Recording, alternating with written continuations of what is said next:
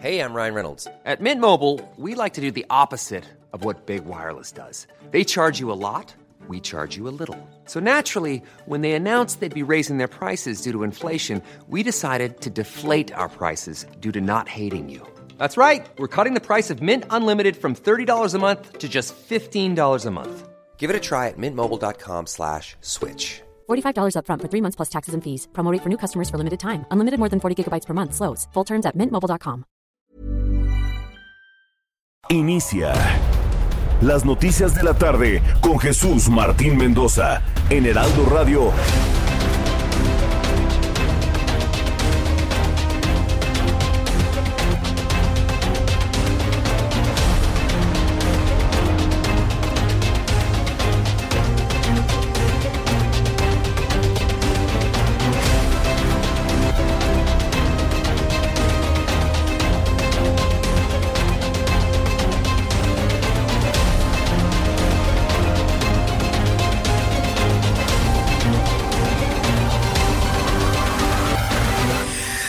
En punto. Bienvenidos, me da mucho gusto saludarle en esta tarde del viernes 15 de mayo de 2020.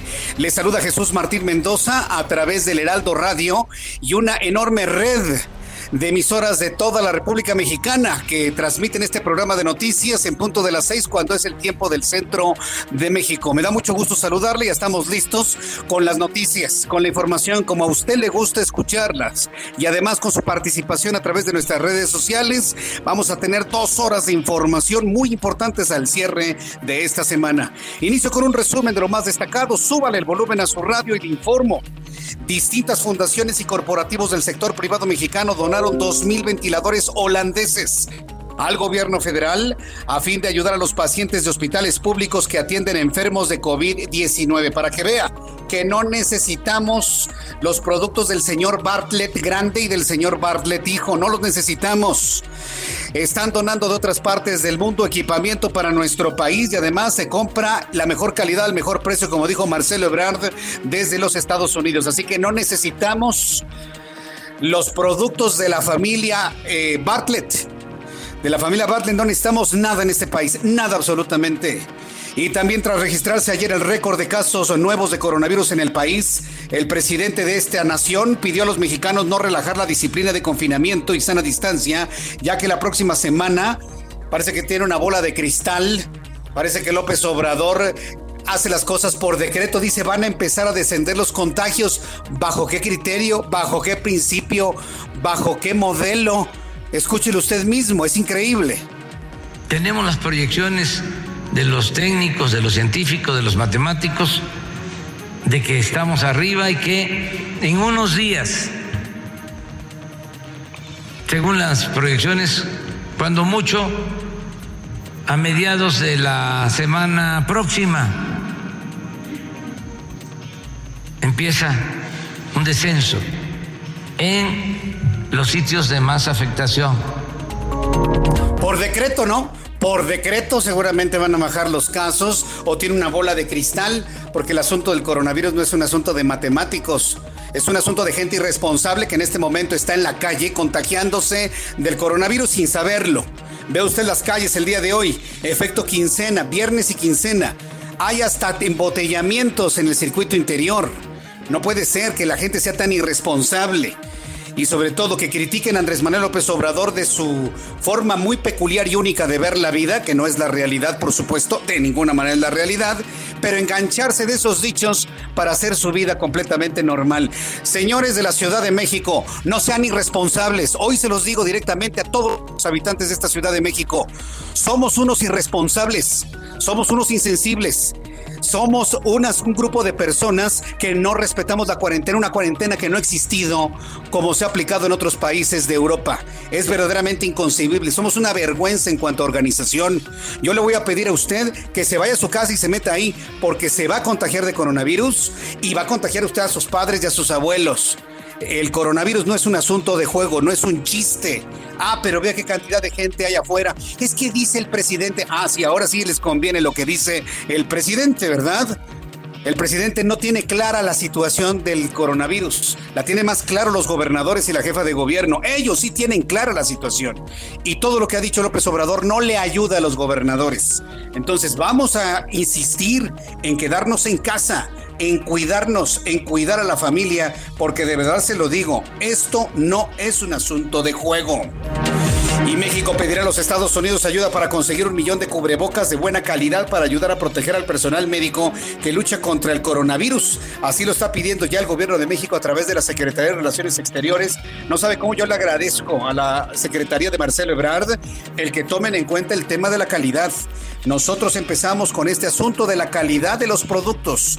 No vamos a permitir que nos envíen juguetes, juguetes chinos o juguetes americanos. Se trata de materiales de verdadera calidad para proteger la vida del personal médico de México.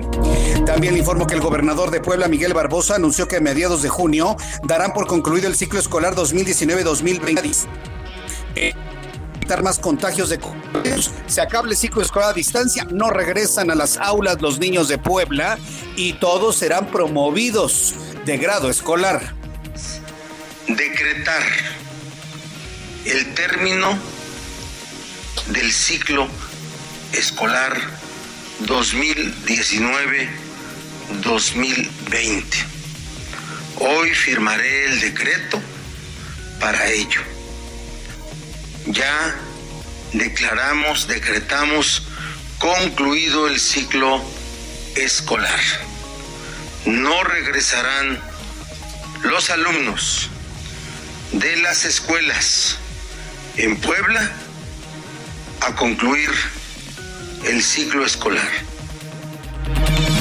Y en este tono, en este tono los gobernadores le están contestando a la federación, no se regresa aunque digan que no pasa nada, aunque digan que ya la próxima semana disminuyen los casos, no se regresa en decisiones completamente soberanas de los gobernadores de la República Mexicana.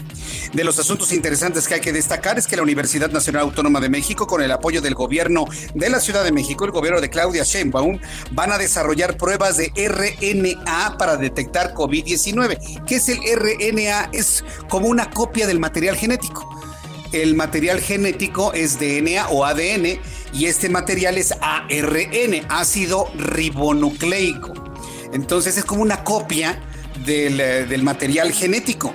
Y eso es lo que tienen adentro los famosos virus. Entonces, bueno, pues a través de pruebas del material genético al interior de estos virus, eh, se van a, mm, hacer estas pruebas, así como la construcción de un laboratorio a nivel, de, a nivel 3, donde trabajarán para la creación de una vacuna. Esto lo informó Rosaura Ruiz, secretaria de Educación, Ciencia, Tecnología e Innovación. Esto fue lo que anunció se requiere un laboratorio especializado donde no haya la menor posibilidad de que se pueda eh, salir o de que pueda haber algún contagio. Entonces, se requiere, se llaman laboratorios de nivel 3 y está participando el Instituto de, Biotecnología, está la Facultad de Medicina, está la, Facultad de Veterinaria, seguramente otras entidades de la UNAM, y el proyecto central es evidentemente de la UNAM y la SECTEI va a aportar los recursos o alguna parte de los recursos para que este laboratorio pueda estar en tiempo. La, la responsable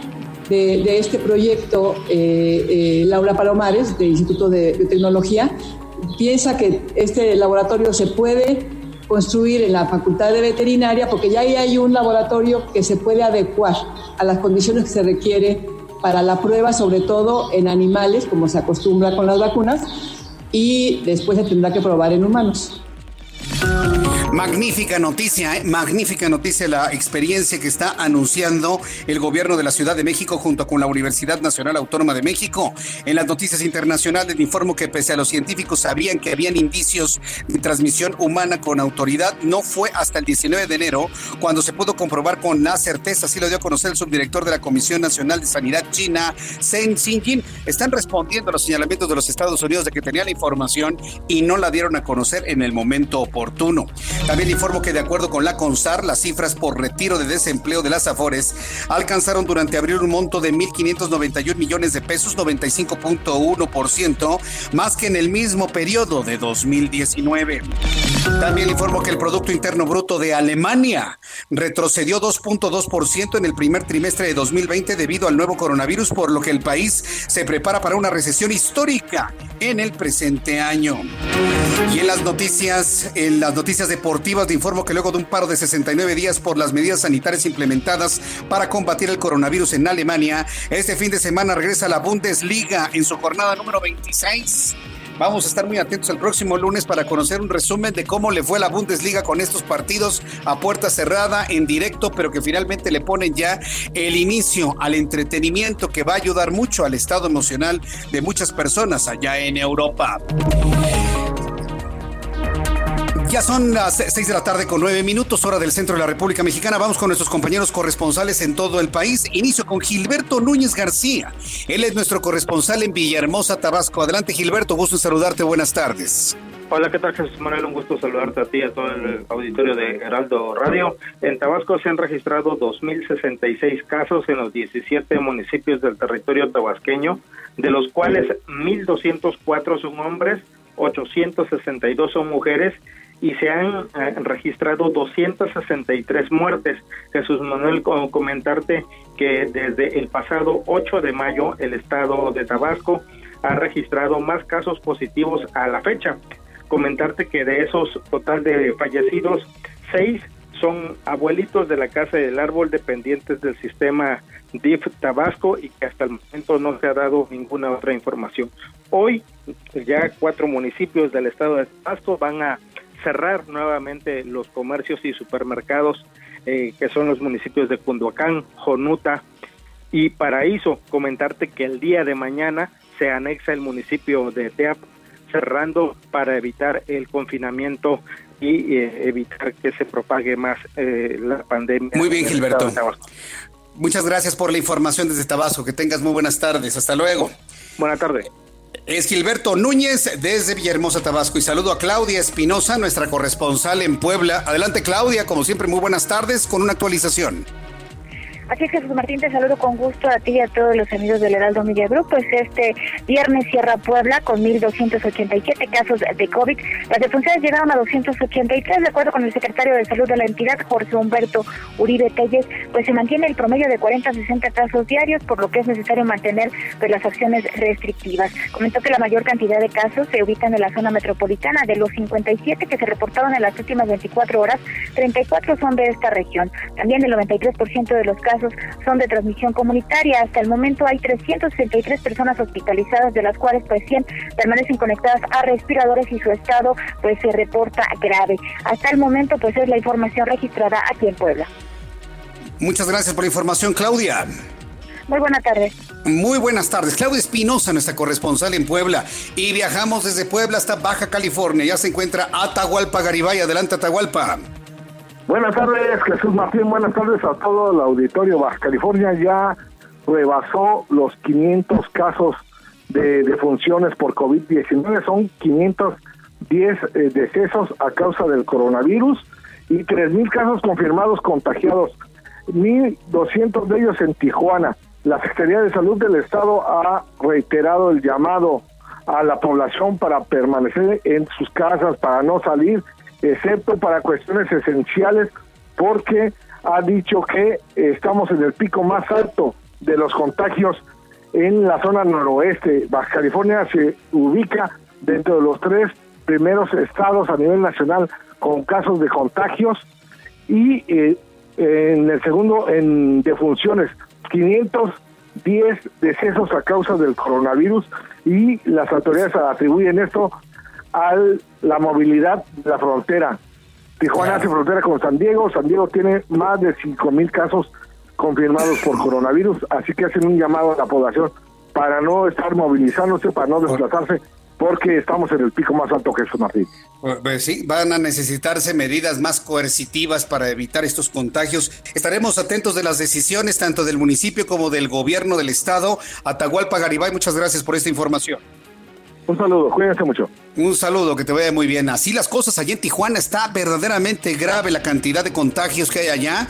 Después de la Ciudad de México, podríamos decir que el Estado de México luego Tijuana serían los grandes epicentros del coronavirus en México. Y vamos a saludar a nuestros compañeros reporteros urbanos, periodistas especializados en información de ciudad. Saludo a Daniel Magaña, quien nos informa en algún punto del Valle de México. Adelante, Daniel.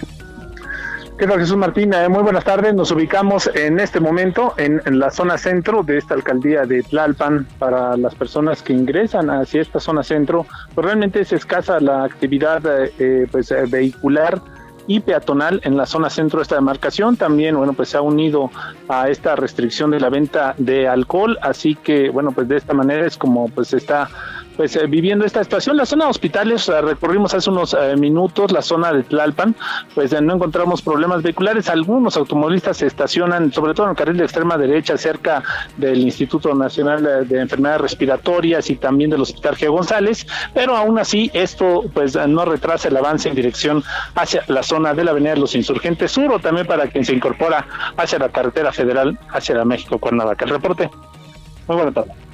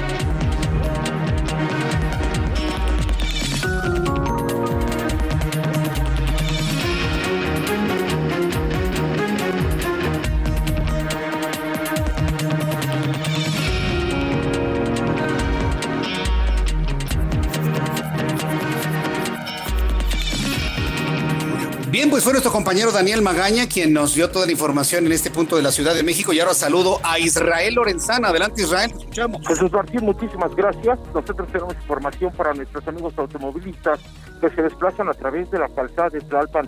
Y es que a la altura de San Antonio tenemos un bloqueo, todos ellos son manifestantes de la alcaldía Xochimilco y durante el día han estado bloqueando de manera intermitente se retiraron porque estaban en diálogo con las autoridades, se rompen las mesas de diálogo y deciden volver a bloquear esto en ambas direcciones. Afectar la circulación para quien viene del 20 de noviembre y con dirección hacia la zona de Tlalpan van a encontrar elementos de la Secretaría de Seguridad Ciudadana. Hay que tomarlo en cuenta, la alternativa es el ex central Lázaro Cárdenas, esto con dirección hacia Izazaga y Fray Servando. Esperemos que las autoridades dialoguen con estos manifestantes, eh, Jesús Martín, aunque es baja la afluencia vehicular, aún así hay asentamientos en este perímetro del centro histórico. Jesús Martín, la información que te tengo. Muchas gracias por la información, Israel Lorenzana. Hasta luego. Hasta luego, que te vaya muy bien. Nuestros compañeros reporteros urbanos, periodistas especializados en información de ciudad, estarán muy atentos de, de decirle por dónde sí, por dónde no debe circular en un día donde la circulación prácticamente se ha vuelto normal. Es verdaderamente sorprendente. En mi cuenta de Twitter, arroba Jesús Martín MX, le he compartido un video que me enviaron nuestros radioescuchas de cómo luce el circuito interior. Para nuestros amigos que nos ven a través de YouTube, puede ver el embotellamiento en circuito interior hoy a las 2, 3 de la tarde. ¿Cuál sana distancia? ¿Cuál quédate en casa? Mucha gente en la calle en sus autos. Y evidentemente esto habla de un dinamismo en la Ciudad de México que va a provocar en donde se reúnan, evidentemente, no es dentro de eso me queda completamente claro. Pero ¿qué tal los vehículos de transporte de pasajeros? Y ve usted la cantidad de gente en la calle. ¿Cuál cuarentena? ¿Cuál quédate en casa? ¿Cuál quédate en casa? Este es el efecto López Obrador de sus dichos en la mañana. Este, que la gente no tome en serio el gente no tome en serio la cuarentena, el resguardo que todavía debe mantenerse el día de hoy. Entonces, lo que usted está escuchando es el ruido de fondo del tránsito de la Ciudad de México y el video lo puede ver a través de mi cuenta de YouTube y en mi cuenta de Twitter, ahí lo puede usted ver. Y así es como se ha comportado la Ciudad de México en este día. Bien, cuando el reloj marca las 6 de la tarde con 18 minutos, vamos a revisar lo que sucedía un día como hoy, 15 de mayo, en México. Abraham Arreola. Esto es un día como hoy en México. 15 de mayo. 2012. Muere Carlos Fuentes, uno de los más destacados escritores mexicanos de la segunda mitad del siglo XX. 1867 es el aniversario de la toma de Querétaro por las fuerzas de la República, con lo que concluyó el gobierno imperial de Maximiliano. 1931 se inaugura el Aeropuerto Internacional Benito Juárez. Y hoy es el día del maestro. Esto fue un día como hoy en México. Bueno, muchas gracias Abraham Arreola por las efemérides del día de hoy. Un saludo a todos los maestros hoy en su día. Un gran saludo a los maestros de toda la vida.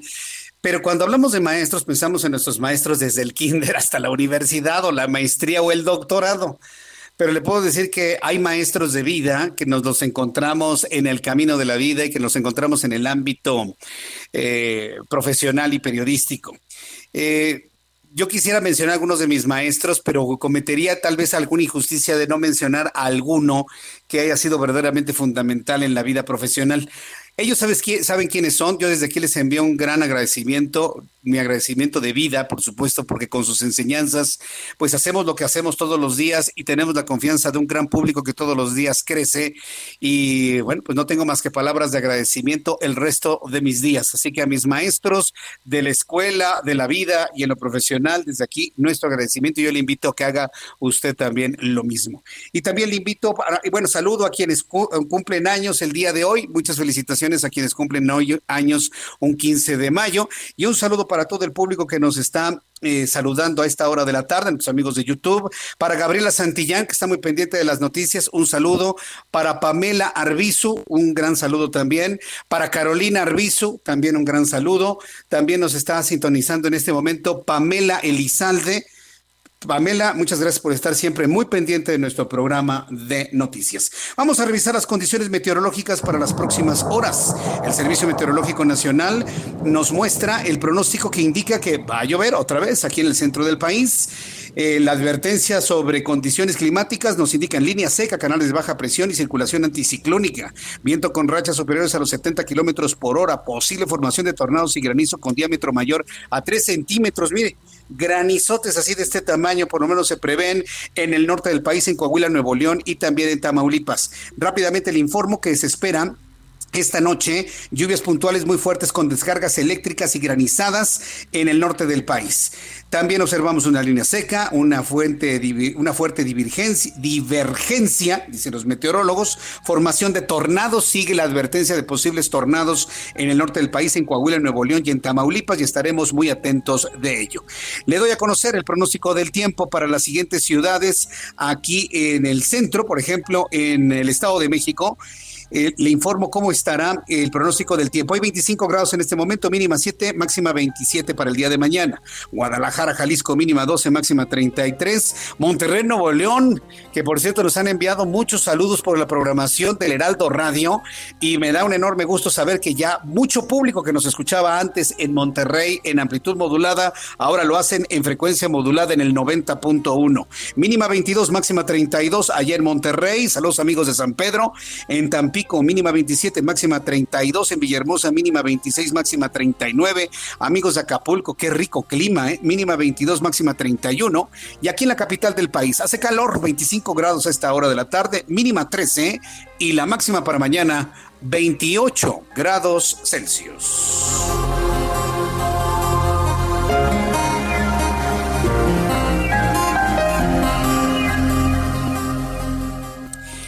Son las 6 de la tarde con 23 minutos, hora del centro de la República Mexicana. Fíjese que México, con todo y todo, todo el gobierno que tenemos, que es un verdadero desorden, ¿sí? Ahí tenemos a un Marcelo Ebrard que está buscando meter orden, o meter orden en las cosas y en las decisiones y tratar de transmitir una congruencia vemos a los gobernadores que están haciendo suyo, evidentemente, todas las decisiones en torno al COVID-19 en sus propias entidades. Aún con todos esos problemas que tenemos, créeme que México es un país bendecido porque hemos recibido ayuda de muchas partes del mundo, de los chinos, de los estadounidenses, de los canadienses y ahora de los holandeses. Le adelanto, le voy a tener más información después de los mensajes, pero le adelanto que el gobierno de México recibió dos mil ventiladores desde Holanda. La marca es Philips los cuales fueron donados por distintas fundaciones y corporativos de la iniciativa privada mexicana para hospitales públicos de todo el país que atienden a enfermos de COVID-19. Relaciones de empresarios mexicanos con holandeses que traen este equipo a nuestro país de manera eh, voluntaria y sobre todo humanitaria. El secretario de Relaciones Exteriores, Marcelo Ebrar, encargado de recibir el equipo, agradeció el compromiso de las empresas privadas y de la sociedad civil, pues dijo, los equipos llegan en el momento cuando más uso y aplicaciones se les va a dar en toda la República Mexicana. Seguimos platicando de esto y otras cosas más sobre COVID-19. Le invito para que me escriba a través de mi cuenta de Twitter, arroba Jesús Martín MX, y le recuerdo que a través de YouTube también tenemos una transmisión con chat en vivo, arroba Jesús Martín MX en YouTube.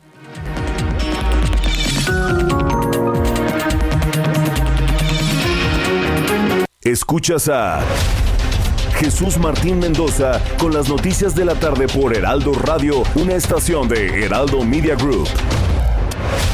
Escucha las noticias de la tarde con Jesús Martín Mendoza. Regresamos. Gracias, gracias por continuar con nosotros, queridos amigos. Y vamos a hablar en este instante de un macroesterilizador que realmente nos va a proteger en áreas cerradas, ¿verdad, Adri? ¿Cómo estás? Adelante. Así es, mi querida Moni, como tú bien mencionas. Bueno, pues el macroesterilizador funciona muy, muy fácilmente. Fíjate, a través de una pistola de presión va a rociar un líquido esterilizante que se utiliza en quirófanos y que garantiza la eliminación del virus durante 24 horas y bueno, la verdad es que vale mucho la pena que lo adquieran, queridos amigos. El macroesterilizador se distribuye en dos presentaciones. Lo tenemos en dos presentaciones. La primera es de 5 litros, que alcanza, eh, es suficiente para proteger durante 60 días automóviles, oficinas, domicilios pequeños o medianos. Y tenemos otra presentación, que es la más grande, la de 16 litros, para residencias mayores, vehículos de pasajeros o negocios también.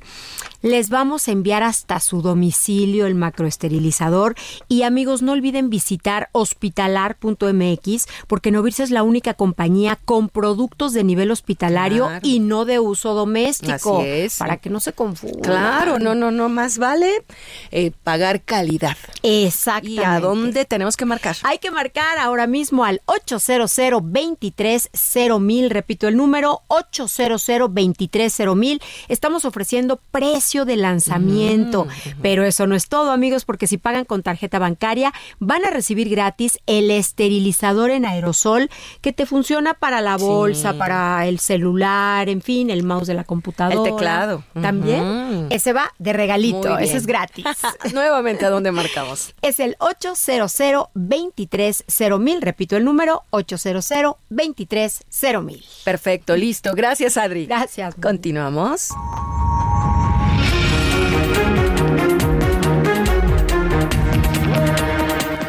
El reloj marca las 6 de la tarde con 32 minutos hora del centro de la República Mexicana. Escuche usted el Heraldo Radio, las noticias de la tarde con Jesús Martín Mendoza. Eh, me da de verdad un enorme gusto saber que nos están recibiendo en muchas partes en la República Mexicana, en esta enorme red de emisoras del Heraldo Radio en el territorio nacional. Bueno, pues ya le adelantaba que Marcelo Ebrard, pues es un personaje de la noticia sin duda alguna, sobre todo porque ha operado algunas alianzas, ha operado muchas cosas en el país a nivel exterior y a nivel interior. Eh, le decía que el secretario de Relaciones Exteriores, Marcelo Ebrard, quien fue el encargado de recibir el equipo, agradeció el compromiso de las empresas privadas, o sea, empresas de la iniciativa privada, FIFIs, adversarios, corruptos, tacha López Obrador, ¿no? Por eso le digo que hay discrepancias en el equipo de López Obrador, porque mientras López Obrador ve a un rico, un empresario como un adversario y quítense de aquí, pues ya la AMIS ofreció seguros de vida para el personal médico y Marcelo Ebrard no es la primera que recibe el apoyo de la iniciativa privada y de la sociedad civil para apoyar a los hospitales. Dijo que los equipos llegan en el momento cuando más uso y aplicación se les va a dar en la República Mexicana y además reconoció el apoyo de Philips de la empresa Philips holandesa, ya que México es de los primeros países en ser dotados con dichos respiradores diseñados especialmente para la atención de las etapas tempranas de COVID-19, es decir, no son respiradores regulares que se utilicen para cirugías o se utilicen para personas con otro tipo de padecimientos respiratorios. Están diseñados específicamente para atender a personas con COVID-19. También informo que aunque nos encontramos en los días con mayor número de contagios, a mediados de la próxima semana iniciará el descenso de los casos de COVID-19. Mientras los gobernadores de la República Mexicana, usted y yo, vemos que la situación es grave, dese una vuelta por cualquier hospital de la Ciudad de México de cualquier otra parte de la República y va a haber una saturación, pues el presidente ya por decreto dice que van a bajar los casos la semana que entra. Yo no quisiera pensar mal. Yo no quisiera pensar mal de que va a dar una orden para reportar menos casos de COVID y menos casos de muertos para dar una sensación artificial de que está bajando la, eh, la epidemia, la epidemia en México. Entonces, sí quiero decir al personal de salud que se comporten a la altura de las circunstancias y decirle al doctor Gatel y decirle a José Luis Salomía, a Jorge Alcocer no le digo nada porque no lo va a entender pero a Hugo López Gatel y a José Luis Salomía decirles, compórtense lo más independiente que puedan. No comprometan su carrera política ni su futuro a un hombre que no los va a apoyar en un momento específico.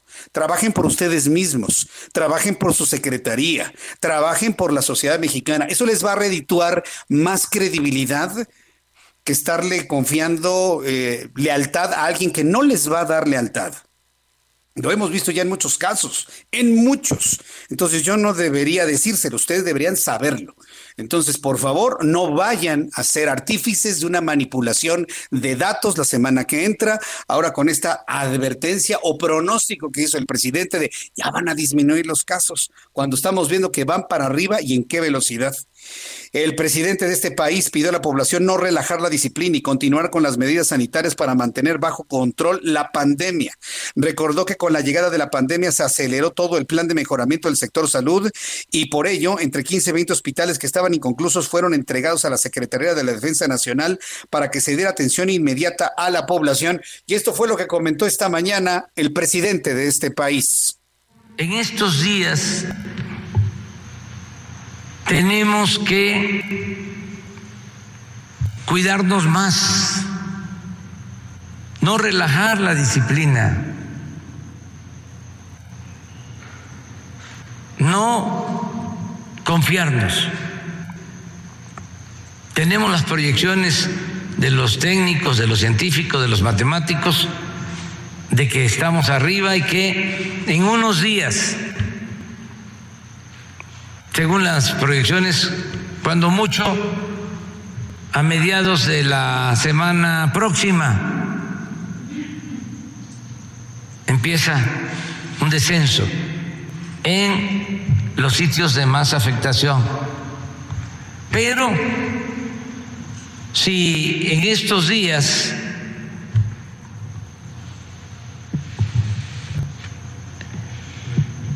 volvemos a la movilidad de antes o empezamos a relajar la disciplina, pues puede eh, fallar el pronóstico. Esto es lo que dice el presidente de este país, que se llama Andrés Manuel López Obrador. ¿Qué, caso? Es verdaderamente para el anecdotario este tipo de declaración. Ningún presidente, ningún líder mundial se ha atrevido a hacer un pronóstico así nada más sobre las piernas, sobre las rodillas. Pero mire, como, como siempre López Obrador es un hombre ambivalente. Tiene cosas muy criticables y tiene cosas apoyables. Yo la verdad le critico mucho el que se atreva a decir que la próxima semana van a bajar los casos bajo la idea de que el matemático, el técnico, ni ellos mismos saben, es un asunto humano. Entonces, si las personas se siguen contagiando entre sí, por más modelos matemáticos se nos va a disparar en una o dos semanas, por el amor de Cristo. Pero en lo que sí apoyo, lo que dijo el presidente, es que usted tiene que resguardarse en casa. O sea, de verdad no es un juego. Aunque él no crea lo que dijo, yo sí lo creo, lo hemos visto, lo hemos investigado, hemos hecho muchos trabajos periodísticos, hemos conocido, hemos conocido gente que se ha eh, contagiado y está atendida. Entonces, este es el asunto que a mí, la verdad, me duele que se estén repitiendo los fenómenos de hace 11 años. Entonces, sí quédese en su casa, por favor, resguárdese, cuídese usted y en la medida que se cuida usted, cuida a sus padres, cuida a sus abuelos, cuida a las personas mayores. Y este llamado va para los chavos. O sea, por favor, no, no anden, no porque tengan un cubrebocas ya la libraron. De ninguna manera se pueden contagiar y ser portadores, transmitirle ese virus a su mamá. ¿Qué, ¿Qué, chavo quiere ver a su mamá postrada en cama y jugándose la vida en una cama de hospital? ¿O quién quiere ver a su propio padre así que ya ande arriba de los 50, 60, 70 años? ¿O a sus abuelos? Tengo que plantearlo de esta manera porque parece que no se entiende. Si usted sale y se contagia, lleva el virus a su casa. Y se lo puede contagiar a la gente que más quiere usted. Manténgase en casa, salga a comprar alimentos, medicamentos, pero nada más, nada más. Por más que diga el presidente que esto ya pasó, eso no es verdad. Esto no ha pasado y estamos en la curva totalmente ascendente. Le diría, prácticamente la curva está en vertical. La línea está prácticamente en vertical. No nos confiemos, es la recomendación que hacemos aquí en el Heraldo Radio. Apoyando esto que dijo el presidente, pero ya por lo otro, la verdad es que yo no entiendo cómo se atreve a decir semejante cosa.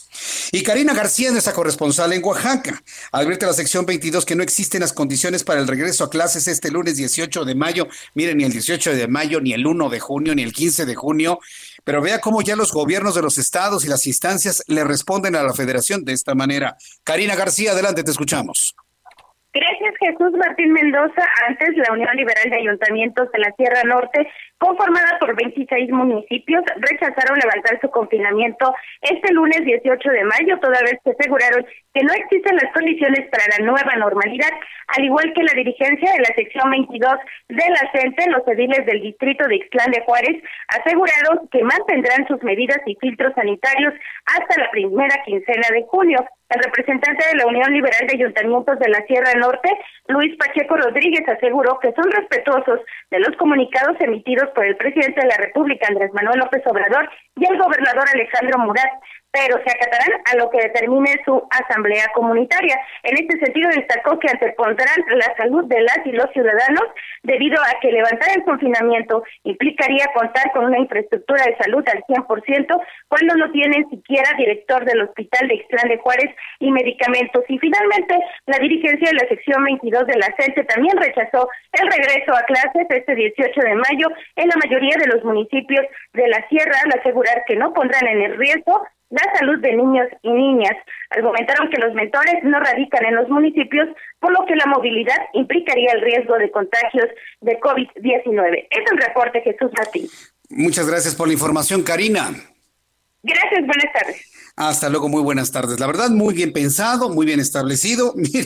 yo siempre que he criticado a la sección 22, porque ha sido una sección, la de la disidencia magisterial, la de la Coordinadora Nacional de Trabajadores de la Educación, que en los últimos, ¿qué le gusta? Cinco años han mantenido paralizados a un millón y medio de niños oaxaqueños, dejándolos en una desventaja tremenda con relación al resto del país por primera vez les escucho algo lógico, que no hay condiciones para regresar a las clases. Por supuesto que no las hay. Por supuesto que no las hay y en la Secretaría de Salud lo saben.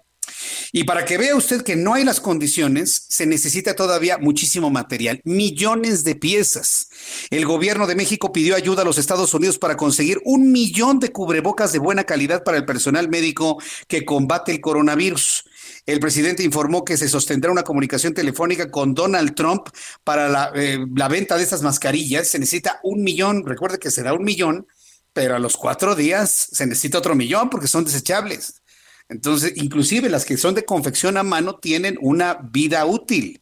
Después de unas 10, 15 lavadas, tiene usted que desecharlos y conseguir nuevas. Es decir, todo tiene que renovarse. No crea que las cosas nada más son solamente una vez. Veremos si tiene respuesta por parte del gobierno de los Estados Unidos, porque allá también necesitan millones de cubrebocas. Mientras tanto, el gobernador de Puebla, Miguel Barbosa Huerta, anunció esta mañana que darán por concluido el ciclo escolar 2019-2020 a mediados de junio, pero por línea. a distancia, nada de que regresan los niños a la clase, como medida de emergencia para prevenir más contagios de COVID-19, con lo cual todos los alumnos quedarán aprobados. Es decir, se termina el ciclo escolar, todos son promovidos al siguiente ciclo escolar y al siguiente grado escolar y nos vemos en agosto. Por lo menos eso fue lo que dijo el gobernador de Puebla. Junto con las autoridades poblanas de salud y educación, Miguel Barbosa acordó que el 3 de agosto el personal docente y administrativo volvería a realizar procesos de inscripción, así como cursos de sanitización, mientras que los alumnos volverán el 10 de agosto para tomar cursos de nivelación. Y yo tengo duda de que esos cursos se den el 10 de agosto. Lo más seguro es que ya la última semana de agosto inicie el ciclo escolar 2020-2021, si es que no se analiza la propuesta que ya hicimos aquí, de regresar a un ciclo escolar hasta el mes de febrero. Vamos a escuchar lo que dijo Luis Miguel Barbosa. Es decretar el término del ciclo escolar 2019-2020. Hoy firmaré el decreto para ello. Ya declaramos, decretamos concluido el ciclo escolar. No regresarán los alumnos de las escuelas en Puebla a concluir el ciclo escolar.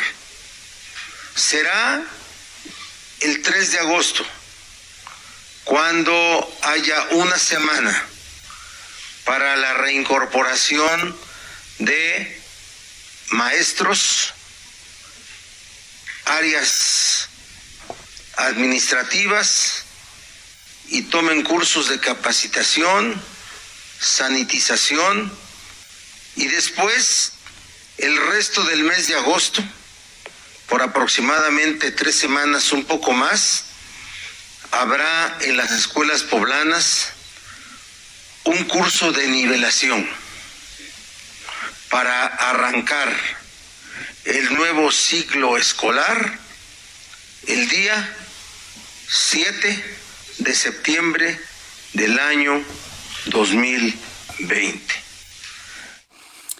7 de septiembre puede ser una fecha interesante para poder analizar por parte de la Secretaría de Educación Pública. 7 de septiembre. A ver, para quienes pertenecen a mi generación, quienes tienen poco más de 40 años, este 45 años, por supuesto, recordarán que nuestros ciclos escolares empezaban en septiembre. ¿Quién lo recuerda? levante la mano quien lo recuerda. Empezaban en septiembre. De hecho, cuando terminaba el ciclo escolar anterior, nos decían los maestros en el Instituto México, tienen que ver el informe de gobierno, ¿eh? porque lo primero que se hace en las clases es preguntar si alguien vio el informe de gobierno y de qué se trató. Por lo menos así en el Instituto México, en toda mi época en el México y en el COM, siempre nos preguntaban quién vio el informe de gobierno en el primer día de clases, porque empezábamos el día 2, el 3, el 6 este, de septiembre, siempre después de los informes de gobierno, y era la primera pregunta en clase. ¿Quién vio el informe de gobierno? ¿Quién me hace un resumen? ¿Qué, les eh, interesó más del informe de gobierno? Por lo menos así lo hacían, no sé si ahora en el Instituto México y en el México. Saludos a toda la familia de hermanos maristas, alumnos y exalumnos maristas. Entonces, 7 de septiembre me recuerda mucho esas épocas. Podría entonces estar ya visualizándose mover el ciclo escolar como se tenía en la antigüedad. Saludo con mucho gusto a Paris Salazar. Fíjese que tiene información de Marcelo Ebrard que habla precisamente sobre lo que vendrá en los próximos meses en materia de COVID-19. Adelante, Paris Salazar, te escuchamos. Buenas tardes, Jesús Martín, amigos del Heraldo de México. Así es, y es que el canciller Marcelo Ebrard consideró que con el respaldo de la iniciativa privada y el de la sociedad civil, el gobierno de México puede ser optimista para enfrentar la pandemia de COVID-19. Dijo que podemos ser optimistas de lo que está ocurriendo ahora y de lo que puede ocurrir en los meses próximos. Y es que a este mediodía las empresas BBVA México y Grupo México donaron 1.548 ventiladores a hospitales públicos para la atención de pacientes en terapia intermedia por COVID-19. Señaló que esta acción forma parte de la estrategia entre el sector público y el sector privado dentro de la iniciativa Juntos por la Salud, que busca equiparar a los hospitales del país con los elementos necesarios para la atención de pacientes y brindar equipo de protección personal para eh, los eh, médicos y enfermeras en la primera línea de defensa de la pandemia. Y es que se recibieron mil ventiladores de soporte respiratorio por parte de BBVA México y 548 ventiladores de distintos tipos donados por Grupo México. El canciller agradeció el apoyo y la colaboración de la iniciativa privada en esta emergencia sanitaria con las cuales se lograrán salvar muchas vidas en las próximas semanas. Esta es la información, Jesús Martín. Muchas gracias por la información, París. Buenas tardes. Hasta luego, buenas tardes. Ve lo que le digo, ve lo que le digo a los amigos que me están preguntando a través de YouTube. Hoy Jesús Martínez, que nosotros sí nos acordamos de Marcelo Ebrard y la línea 2. Mire, con todo y el pasado de Marcelo Ebrard, soy el hombre más solvente desde el punto de vista gubernamental en la, en la administración federal. Desde mi punto de vista es el más solvente. Me dicen, es que no le eches porras porque nos acordamos del, de la línea 12. Pues con todo y todo, es el más solvente en este momento, el que está más eh, plantado en, tierra, ¿no? Y que visualiza las cosas de una manera muy objetiva. Y por eso estoy haciendo este llamado, a, y lo voy a decir así, a nuestros amigos de la Secretaría de Salud, a Hugo López Gatel y a José Luis Salomía, que no se dejen presionar, señores. Sean ustedes libres, independientes, que su lealtad esté con el pueblo, con la información, con la credibilidad. Créame que eso les va a redituar mucho más en el futuro, mucho más. Entonces, quiero que confiemos en ellos. Vamos a confiar en ellos para que no haya ningún tipo de manipulación de datos la siguiente semana. Me da mucho gusto saludar a través de la línea telefónica Antonio Martín del Campo, senador del Partido Acción Nacional, a quien yo le agradezco estos minutos de comunicación con el Heraldo Radio. Estimado senador, qué gusto saludarlo nuevamente. Bienvenido. Buenas tardes. ¿Qué tal? ¿Cómo estás? Muy buenas tardes. Qué gusto saludarte. Eh, gracias, senador Martín del Campo. ¿Cuáles son las propuestas que están haciendo ustedes para la protección de personal médico que atiende a las personas eh, transmitidas con COVID? Claro que sí, presenté un punto de acuerdo eh, relacionado precisamente con aquellas personas se está diciendo. ¿Sí se escucha bien? Es, es la línea telefónica. Creo que voy a tener que volverle a marcar, senador, porque este, lo estoy perdiendo en, la telefonía celular. Hoy hemos tenido muchos problemas con la telefonía celular y ¿sabe qué eso, eso qué significa? Que hay más gente en la calle, que se están utilizando más la telefonía celular a través de las células y la movilidad. Y esto, bueno, pues es claro y es indicativo de que cuarentena, pues la cuarentena prácticamente está terminada, por lo menos en ciudades como esta. Entonces volvemos a hacer el llamado a que se quede usted en casa. Yo espero que mañana sábado aproveche para resguardarse en casa y no exponerse. Entonces, Antonio Martín del Campo, senador, nos decía que entonces presentaron ustedes una iniciativa. ¿Cómo va? ¿Qué tal? Sí, te, te comentaba, bueno, pues un punto de acuerdo que va en dos vertientes. Un punto de acuerdo. Uno, así es, uno, en poder dar un seguro de vida a todas aquellas personas que están en zona COVID. En este caso, médicos, enfermeras, trabajadoras sociales, camilleros, trabajadores de limpieza, que sabemos que están en una zona de riesgo y por lo tanto es muy importante por supuesto su salud, pero también eh, sabemos que hay algunos de ellos que han sido tristemente contagiados e inclusive ha habido algunas pérdidas ya de uno de los elementos de la Secretaría de Salud. Por lo tanto, bueno, dígame, pues, ¿esto es lo eh, mismo de la AMIS? ¿Es lo mismo de la AMIS o es aparte del ofrecimiento que hizo la Asociación Mexicana de Instituciones de Seguros? Es eh, algo muy parecido. yo este punto de, de, de acuerdo lo presenté el lunes y bueno, pues también igual me da gusto que el presidente de la República pues haya dicho, ok, adelante, se les va a dar un seguro de vida. En este caso, él habló de 50 mil pesos. Eh, mi punto de vista creo que es poco, pero bueno, de eso a nada, creo que al final de cuentas, pues vamos por así decirlo, creo que es positivo. Y en este punto de acuerdo era el seguro de vida y también un bono, un bono igual a todas las personas que están en zona COVID, eh, de uno a dos meses de lo que es su salario. ¿Por qué? Porque, bueno, pues día con día se le están jugando la vida de ellos y están salvando más vidas de los mexicanos. Por lo tanto, es muy importante el poder hacer este reconocimiento. Pero que este reconocimiento que ya se les ha hecho en aplausos, eh, a lo mejor en algunas presentaciones, etcétera, etcétera, pero bueno, pues ahora también este reconocimiento que se vea en una forma de remuneración que se vea pues reflejado en lo que es su nómina. Entonces, va en ese sentido lo que es el punto de, acuerdo. Una parte, por así decirlo, ya se cumplió y esperemos de que el presidente de la República cumpla o haga pues caso precisamente a la otra parte, que es un bono de gratificación a todas las personas que están en zona COVID. Un, bono de gratificación y un incremento sustancial para el resto de su trabajo, porque pues, habrá muchas personas que seguirán trabajando de manera intensa con COVID o sin COVID, eh, senador.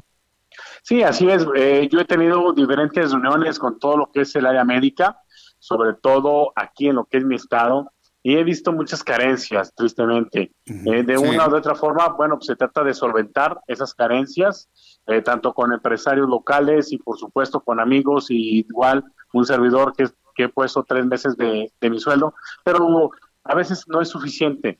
Eh, más sin embargo, el poder hacerle este reconocimiento y sobre todo el poderles ayudar, estimular, el decirles que no están solos, que los estamos apoyando, y, sobre todo, bueno, pues eh, sabemos que ellos están ahorita en este momento en un estrés muy fuerte, porque son ocho horas en donde se ponen ese traje, en donde no se lo pueden quitar, inclusive no pueden ni siquiera ir al baño, no pueden tomar alimentos, no pueden hacer absolutamente nada es terrible para en esa protección.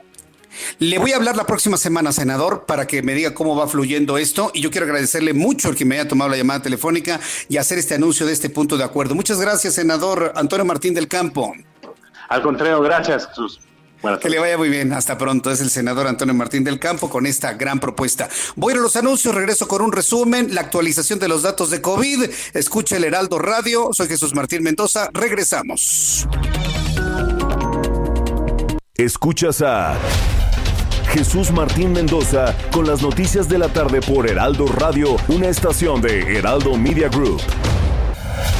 Escucha las noticias de la tarde con Jesús Martín Mendoza. Regresamos.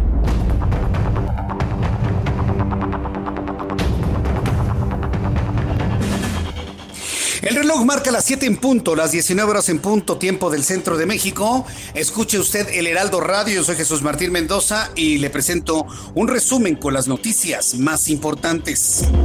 En primer lugar, le informo que el gobernador del Estado de México, Alfredo del Mazo, se comprometió a pagar el bono completo que demandan los profesores de la entidad por el Día del Maestro. A través de redes sociales, el mandatario priista aprovechó para felicitar a los docentes y su labor en la instrucción de los estudiantes mexiquenses. Muchas felicidades, Muchas felicidades a todos los maestros, en especial a los del Estado de México, los mejores del país, por su entrega, solidaridad y ejemplo. Siempre estaremos con ustedes. El bono completo va para el 28 de mayo, les anuncia el gobernador a todos los maestros en el Estado de México.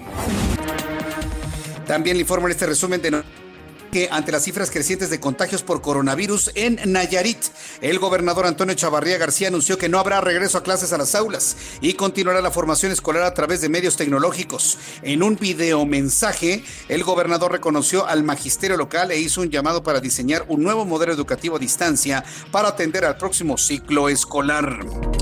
También le informaré, también le doy a conocer que César Hernández dejará su cargo como titular de la Comisión Nacional de Mejora Regulatoria, informó este viernes.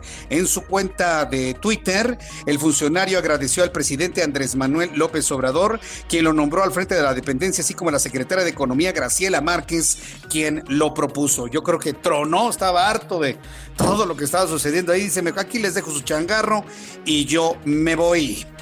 El Ayuntamiento de Jalapa, Veracruz, indicó que darán continuidad a la restricción de las bebidas alcohólicas en establecimientos comerciales y restaurantes. A través de un comunicado indicó que la medida que se adoptó el 10 de mayo, Día de las Madres, dio buenos resultados. Se tuvo una baja en los incidentes delictivos, así como en los reportes de violencia familiar, por lo que estas medidas se repetirán durante los fines de semana hasta terminar la emergencia sanitaria por coronavirus. El próximo 1 de junio inicia de manera oficial la temporada de huracanes en el Atlántico, por lo que Mara Lezama, primera autoridad municipal de Cancún, Quintana Roo, informó que se han previsto un total de 57 refugios temporales y 10 posibles albergues para el municipio, lo cual representa cuatro refugios, cuatro albergues más que en los años anteriores. Debo recordar que hoy 15 de mayo inicia la temporada de huracanes del lado del Pacífico. La Autoridad Aeronáutica Civil de Panamá dijo que prolongará por un mes más hasta el 22 de junio la suspensión de los vuelos internacionales en el país en medio de la emergencia de COVID. Desde el 22 de marzo, Panamá había suspendido los vuelos internacionales y unos días después incluyó los domésticos para tratar de frenar el coronavirus. Le informo en este resumen que mientras algunos países de Asia y Europa comienzan a relajar las medidas de distanciamiento social, otros en América Latina se han visto obligados a endurecerlas debido a la multiplicación de coronavirus. Gobierno de México, López Obrador, véase en el espejo de Chile iniciará la noche del viernes una cuarentena total en la capital y sus alrededores en un desesperado intento por frenar el contagio mientras Guatemala ha declarado un toque de queda por tres días. Vamos a escuchar la actualización de números de COVID-19 en México. Escuchamos. Eh, lógicamente las Américas, la región de las Américas sigue concentrando la gran mayoría, aunque las proporciones, ya lo decíamos, no han variado eh, tanto en la última semana. Estamos escuchando a José Luis Salomía, director de epidemiología de la Secretaría de Salud.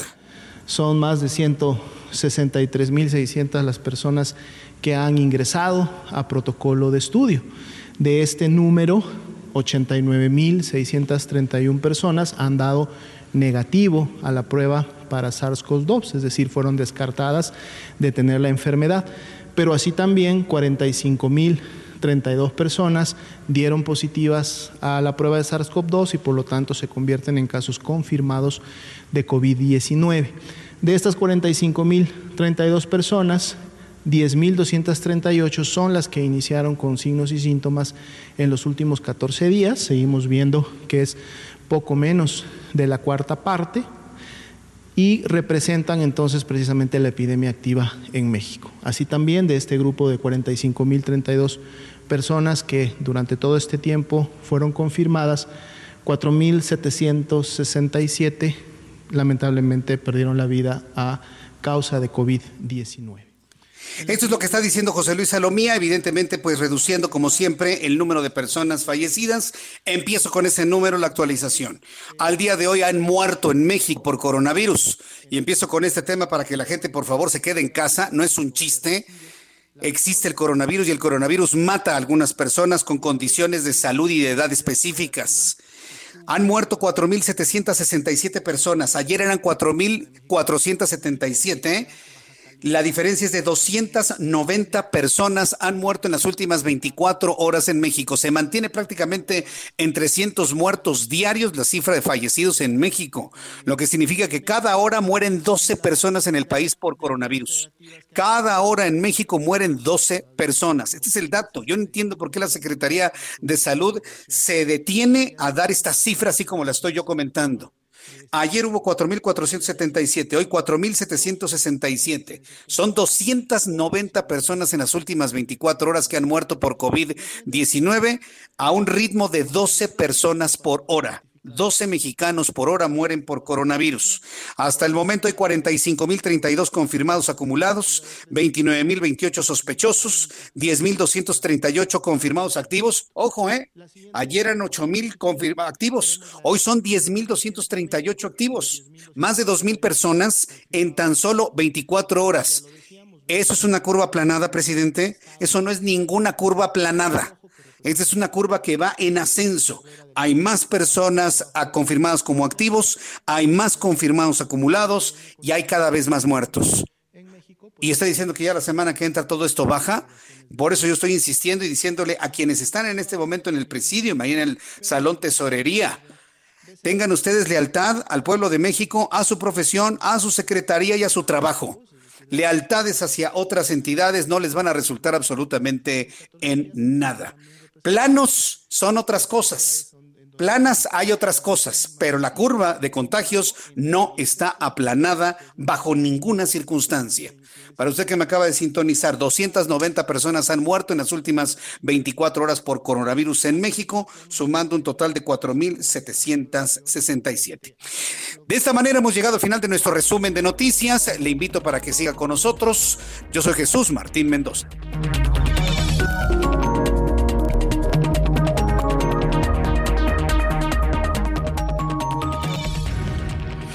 Ya son las 7 con 7, las 19 horas con 7 minutos hora del centro de la República Mexicana. Al ratito regresaremos con la conferencia vespertina de coronavirus que encabeza Hugo López Gatel y José Luis Salomía. Hoy se encuentran ellos frente a los algunos integrantes de los medios de comunicación. Saludo con mucho gusto a mi compañero Daniel Magaña, quien está muy atento de lo que está sucediendo en las calles de la Ciudad de México. Adelante, Daniel. ¿Qué tal, Jesús Martínez? Bueno, pues recorremos la zona del anillo periférico. Fíjate que el día de hoy, pues sí, se presentan complicaciones viales al llegar hacia la zona de Cuemanco. Aquí se está construyendo es pues, un distribuidor vial, un puente vehicular y hay un accidente, un choque en el cual no hay personas lesionadas, pero este vehículo en el carril de extrema izquierda pues aunado a estas obras, pues prácticamente dejan pues, dos carriles abiertos al anillo periférico en dirección hacia la zona de Cuemanco, así que bueno, pues es el único punto en el cual encontramos algunos retrasos esta tarde de viernes para trasladarse hacia la zona oriente, también en dirección hacia la calzada Ermita, el sentido opuesto con inmejorables condiciones viales, y si usted utiliza el periférico sur, en dirección hacia el eje 3 oriente, el tramo de la avenida Cafetales. El reporte Jesús Martín, buenas tardes. Muchas gracias por la información, Daniel Magaña. Hasta luego. Hasta luego. Saludo con mucho gusto mi compañero Israel Lorenzana. ¿Dónde te ubicas, Israel? Adelante. Muy buenas tardes.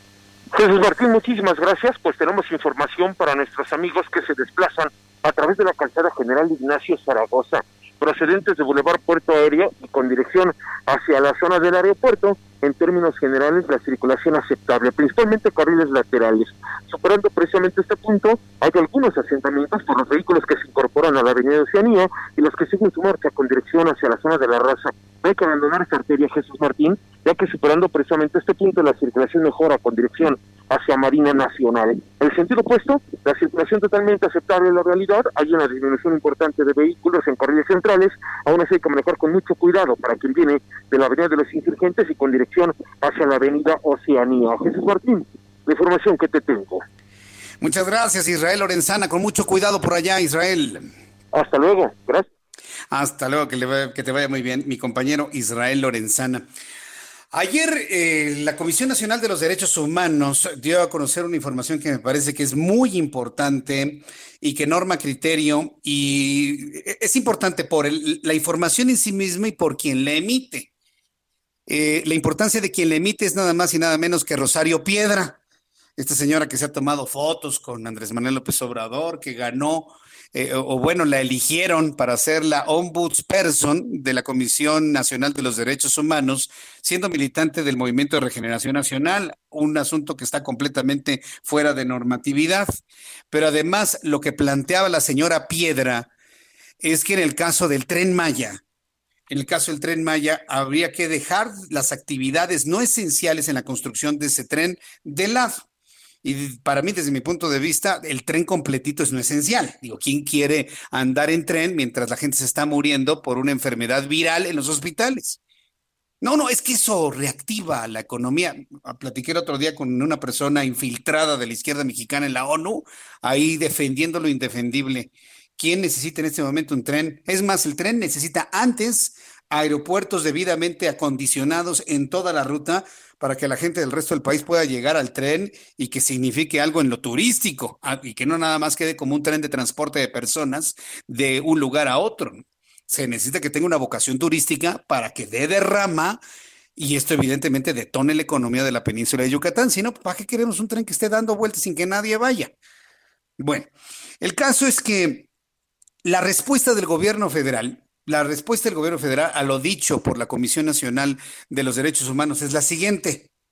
El Fondo Nacional de Fomento al Turismo informó que el consorcio integrado por las empresas constructoras Urales, GAM Ingeniería e Instalaciones ASBI han ganado la licitación para la construcción del tramo tren del tramo 3 del Tren Maya.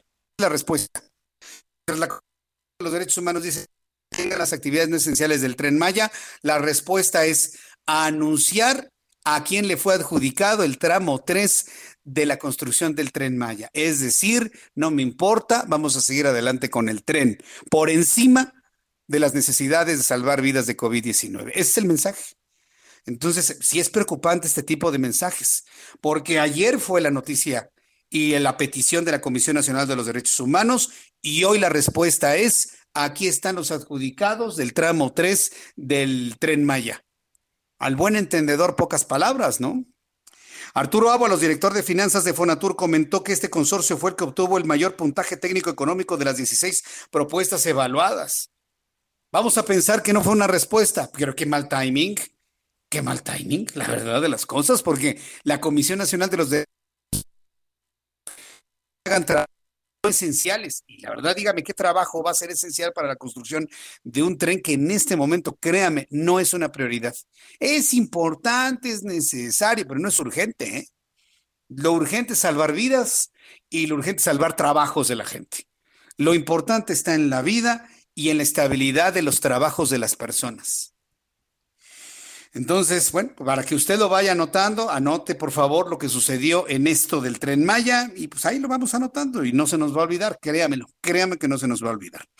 El gobierno de la Ciudad de México y la Universidad Nacional Autónoma de México, esta es de las buenas, esta es de las buenas que vale la pena compartir. El gobierno de la Ciudad de México y la Universidad Nacional Autónoma de México se preparan para la apertura de un laboratorio.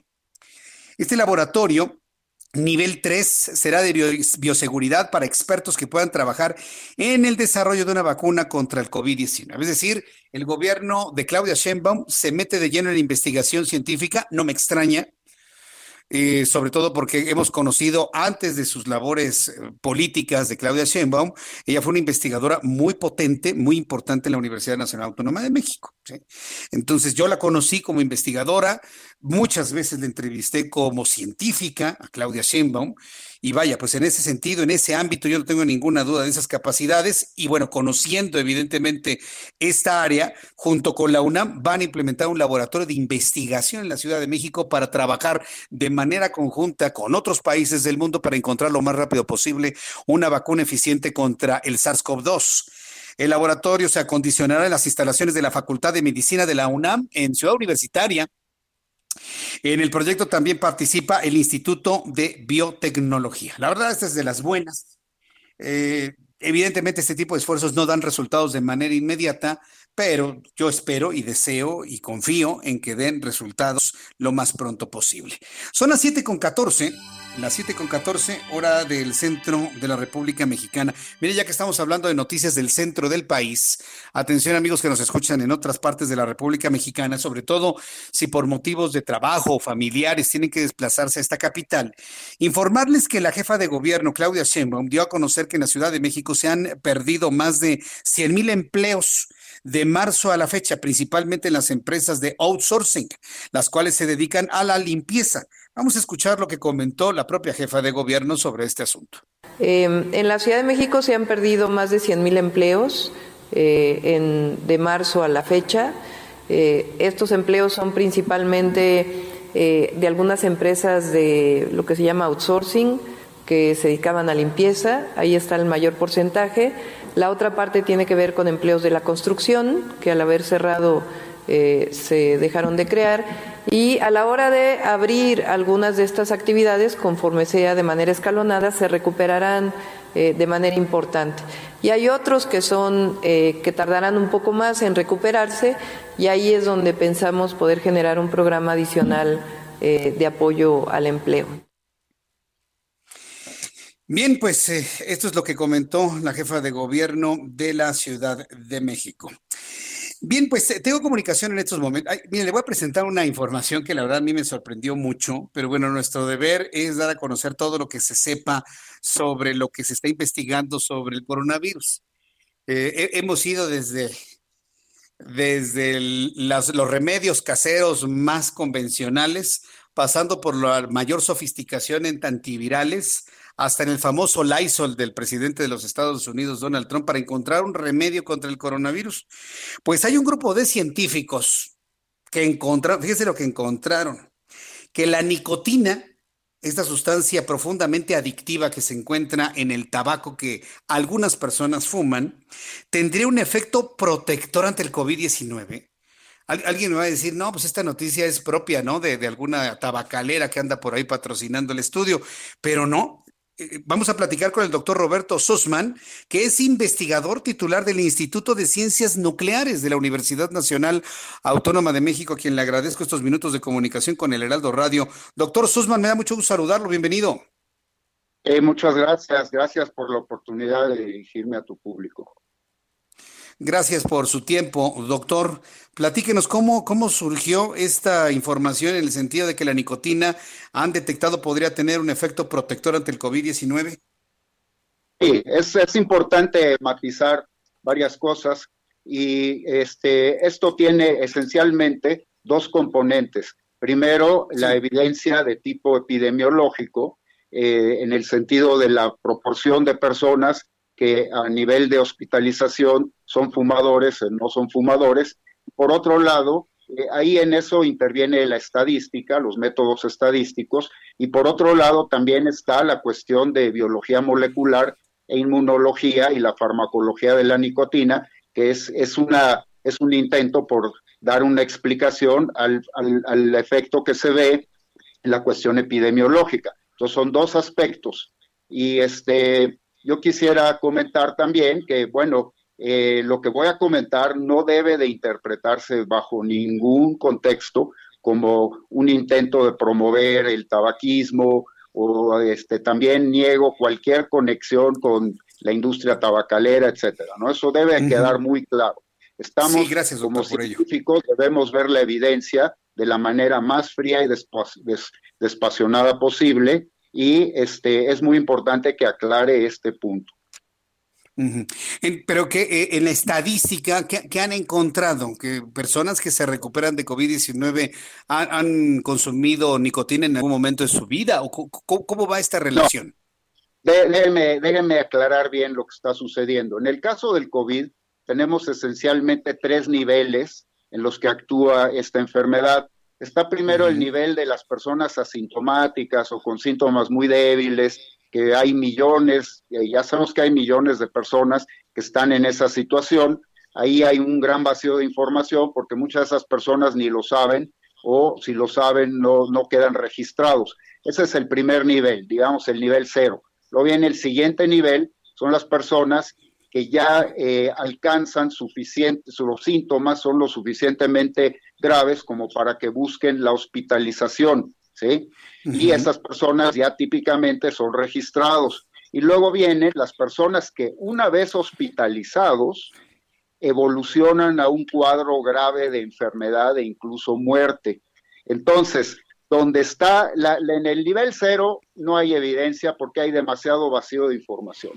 Pero en el nivel uno, las personas que se enferman lo suficiente como para llegar a ser hospitalizados, ahí lo que se ha visto es que la proporción de fumadores entre estas personas es mucho más baja que la proporción de fumadores en la sociedad general, lo cual es algo sorprendente porque obviamente fumar es una causa de problemas respiratorios, eso no hay duda, es conocido, y entonces como el, el COVID eh, actúa eh, sobre el sistema respiratorio, entonces estaríamos esperando que entre las personas que ya llegan a la hospitalización, que hubiera una gran cantidad de fumadores y lo que se está viendo, ya hay 20 estudios que han mostrado que están bajo representados, que están muy bajamente representados. Ahora, vayamos al, al segundo, al siguiente nivel. Lo que han visto los estudios también es que los fumadores que ya son hospitalizados, esos fumadores tienen una mayor probabilidad de desarrollar cuadro grave de enfermedad. ¿sí? Entonces, por eso es muy importante y enfatizo, donde se ha visto una representación muy baja es entre aquellos, eh, aquellas personas que llegan al nivel de hospitalización que los síntomas son lo suficientemente graves como para llegar a hospitalización, pero no necesariamente un cuadro grave de enfermedad. Y ahí es donde sí se ha observado mucho menos fumadores de los que se, de los que esperaríamos que, que se viera. Claro. Ah, entonces lo que estoy entendiendo, bueno, desde un principio cuando empezó toda esta crisis del COVID-19, pues se decía que las personas que fumaban tenían mayor eh, prevalencia para enfermarse, para transmitirse, bueno, que manifestaran los efectos o las, eh, la sintomatología del COVID-19. Entonces, no necesariamente se necesita ser fumador. El COVID-19 entonces también afecta a personas que no fuman. Eso es lo que estamos entendiendo de este planteamiento, doctor. No, por supuesto, por supuesto. Mire, le voy a dar cifras. Eh, eh, un estudio que se hizo en Francia. En Francia el 25% de la población fuma y fuma diario, en un promedio de unos 15 cigarros diarios. O sea, es un país muy fumador. ¿sí? Ahora, eh, se hace las personas que llegan al nivel 1, ese nivel de hospitalización, se ve que solamente el 5% son fumadores. Eso quiere decir que hay muchos fumadores que probablemente, o sea, seguro se infectaron, pero no llegaron a desarrollar síntomas lo suficientemente graves como para requerir hospitalización, ¿sí? ¿Ok? Entonces, por supuesto que eh, eh, muchos no fumadores se han enfermado, porque los factores de riesgo principales pues, son la diabetes, el sobrepeso, la, la, la, hipertensión, y, y, este, entonces hay muchos fumadores, muchas personas que nunca han fumado, que tienen esos factores de riesgo. Pero lo que estamos viendo es que entre todas esas personas que llegan a un nivel que necesiten ya ir al hospital, hay mucho menos fumadores de los que se espera. Eso es lo que muestran los datos. Pero enfatizo, ya entre esas pocas, entre esos pocos fumadores que llegan al nivel de hospitalización, esos pocos fumadores tienen un pronóstico peor que las personas que no han fumado. Bien, pues doctor, la verdad es, eh, o sea, eh, lo, que me está explicando es realmente sorprendente. Me imagino que ustedes no dejan de sorprenderse con el comportamiento del, eh, del SARS-CoV-2. Sí, mire, el, efectivamente tenemos a un virus que está bajo estudio. Hay muchas cosas que no se saben. hay, poco a poco empieza a filtrarse la información. Y, volviendo al tema de, de los fumadores, lo que se sospecha y eso también está a nivel de hipótesis, a nivel de hipótesis que está siendo probada. No hay una evidencia contundente todavía, pero hay suficiente evidencia como para que sea tomado en serio de tratar de explicar la fenomenología empírica que yo le acabo de describir, tratarla de explicar con los mecanismos inmunológicos y farmacológicos de la nicotina. ¿sí? Muy bien. Eso es algo que está todavía, eh, eh, esa es la otra parte. Que en investigación. vamos a hacer una cosa, doctor, porque me va a entrar el corte comercial en estos momentos. Le voy a pedir que me espere en la línea telefónica porque hay otras preguntas que el público tiene. Entonces, aguánteme la línea, por favor. Voy a ir a los mensajes y regreso enseguida con el doctor Sussman. Escuchas a... Jesús Martín Mendoza con las noticias de la tarde por Heraldo Radio, una estación de Heraldo Media Group. Escucha las noticias de la tarde con Jesús Martín Mendoza. Regresamos.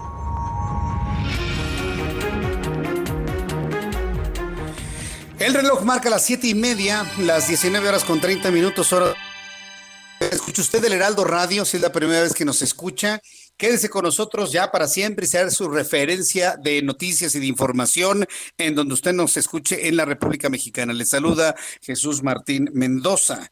Estoy conversando con el doctor Roberto Sussman, investigador titular del Instituto de Ciencias Nucleares de la UNAM, a propósito de estas observaciones que han hecho sobre el comportamiento del coronavirus. Doctor Sussman, ¿se encuentra en la línea todavía? Ahí está, ¿verdad? Sí, aquí ah, estoy.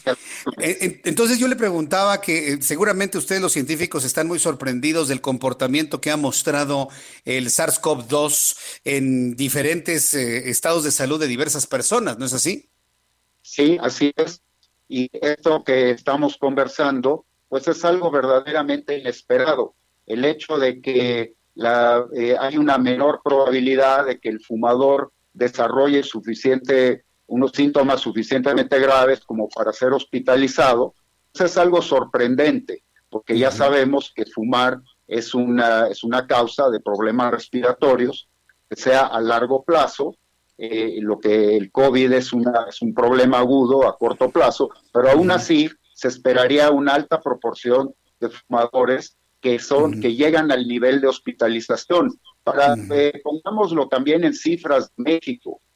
En México eh, la, Dirección General de Epidemiología hizo pública una base de datos, la cual yo he estado analizando, y en esa base de datos tenemos que aproximadamente el 9%, entre el 9 y el 10%, porque fluctúa día a día, de las personas que llegan a ser registradas como eh, contaminadas, como infectadas por COVID, son fumadores. Son las personas que llegan a ese primer nivel que de hospitalización. Entonces, eso es menor que la proporción de fumadores en la sociedad mexicana. Eh, según los datos de la ENCODAT, el 17.6% de la población entre 12 y 65 años fuma y esa proporción es mayor en los hombres, en los hombres es el 27%.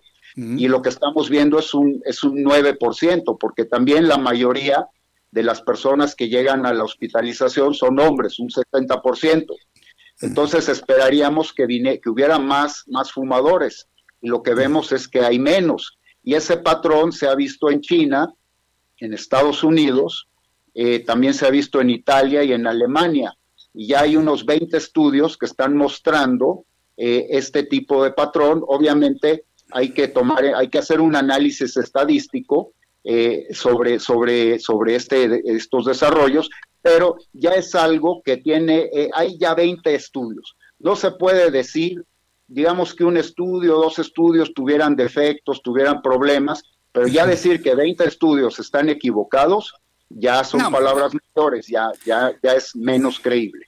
Exactamente. Ahora, eh, eh, doctor, hablando precisamente de este comportamiento del COVID-19, hay personas que cuando escucharon este, este planteamiento que nos ha hecho con los fumadores, me vuelven a preguntar, y es una duda que se ha tenido durante mucho tiempo, bueno, en las últimas semanas, de que si el COVID o este virus, el SARS-CoV-2, es sensible al calor, porque me están diciendo persona que fuma, pues ingresa un humo caliente primero a su, a su laringe, a su, luego a la faringe, y seguramente ese calor destruye el virus.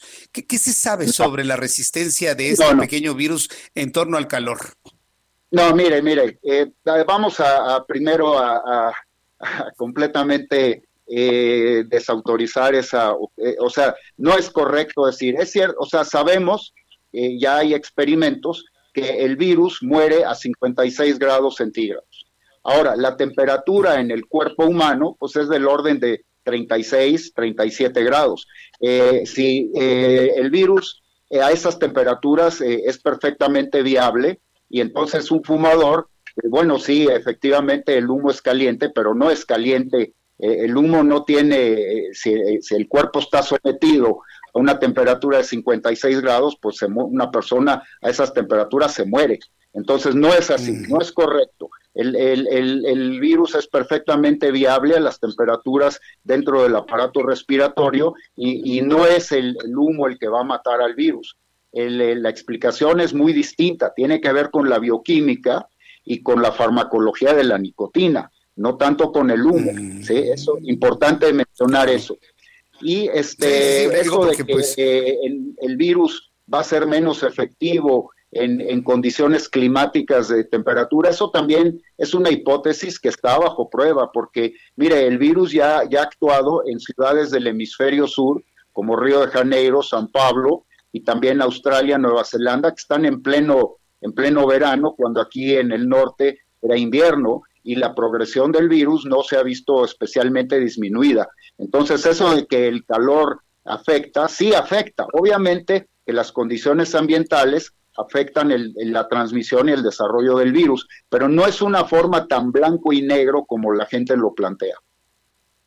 Eso, eso me, parece muy importante que lo haya planteado porque hay quienes creen que, ah, no, pues aquí hace calor, aquí no me hace daño el virus, pero bueno, ya establecer un concepto de 56 grados, a partir de 56 grados Celsius se destruye el virus, pues me parece que eso ya puede normar un criterio en el público. Hay otra duda que aprovecho para preguntársela y ha surgido con mucha fuerza a raíz de lo que se conoció esta semana en la experiencia sueca. Seguramente usted sabe que Suecia no hizo ningún tipo de cuarentena apostando por lo que llaman inmunidad de rebaño, alcanzar el 60% de contagiados, 70% y de esta manera notar una disminución de los casos de coronavirus. Ya sabemos que el asunto no funcionó en Suecia y en este momento se están resguardando en sus casas todos, pero existe la idea en la gente en México de que ese es el camino que debemos seguir, contagiarnos todos de coronavirus para tener todos el virus y de esta manera empezar con la inmunidad de rebaño. ¿Usted qué opina de este concepto, doctor?